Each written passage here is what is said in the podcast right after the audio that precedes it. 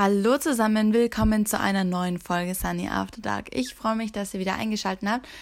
Heute kommt diese Folge etwas früher als ähm, normalerweise. Das liegt daran, dass das Wochenende so ein gutes Wetter parat hat, dass ich gerne eine kleine Travel-Folge hier einbauen möchte. Denn wenn es schon mal in Deutschland so gutes Wetter ist, dann kann man das Wochenende auch nutzen, um, naja, so einen Kurzurlaub ohne großes Budget auszugeben planen kann. Das heißt, ihr könnt entweder zum Beispiel euch, wenn ihr so richtig outdoor unterwegs sein wollt, könnt ihr euch einfach ein Zelt schnappen und an einen See fahren in der Umgebung und einfach mal übers Wochenende zelten. Das Wetter ist so gut. Es wird nicht regnen voraussichtlich. Ähm, Ihr könnt euer Zelt aufschlagen, könnt da grillen, könnt irgendwie ähm, immer baden gehen und habt einfach eine coole Atmosphäre und kommt so ein bisschen raus aus eurem Alltag.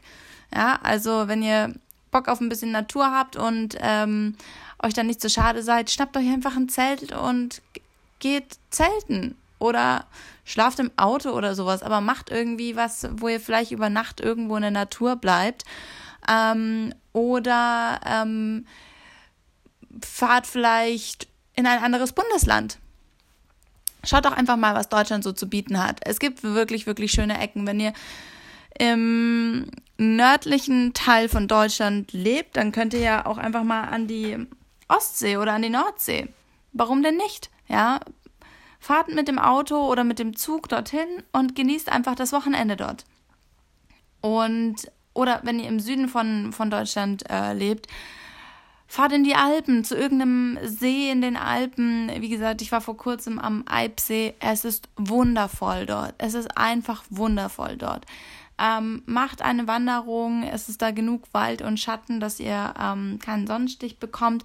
Und dann sucht euch ein schönes Plätzchen und genießt dort einfach den Tag oder bleibt auch über Nacht, wenn ihr die Möglichkeit habt und macht einen Kurzurlaub im eigenen Land. Es gibt so viele schöne Ecken, egal wo ihr wohnt. Ihr werdet in irgendeiner Umgebung findet ihr einen See, irgendwas, Wasser, Berge oder sonstiges, was ihr benötigt, um ähm, abschalten zu können. Und gebt euch ruhig die Möglichkeit, einfach über Nacht zu bleiben. Wenn ihr ein bisschen Budget in die Hand nehmen wollt, dann fahrt doch nach Italien, wenn ihr aus dem Süden kommt, ja. Also oder nach Frankreich oder irgendwo anders hin an die Küste, wo ihr könnt, ja. Also ähm, wenn ihr die Möglichkeit habt mit dem Auto oder sowas oder auch mit dem Zug, fahrt mit, das ist in ein paar Stunden äh, seid ihr in Cinque Terre oder seid ihr, weiß ich nicht wo. Ihr, ihr könnt so coole Plätze innerhalb von kürzester Zeit mit wirklich wenig Geld erreichen. Deutschland ist ja wirklich echt gut gelegen, was das angeht. Schnappt euch, wie gesagt, irgendjemanden und ab nach Italien mit dem Auto oder mit dem Zug oder ähm, vielleicht schaut mal, ob es irgendwelche günstige Last-Minute-Flüge gibt nach Barcelona oder keine Ahnung wohin. Ähm, aber nutzt das Wochenende. Schaut, dass ihr einen Kurzurlaub irgendwie unterbekommt. Ihr habt zwei Tage frei in der Woche.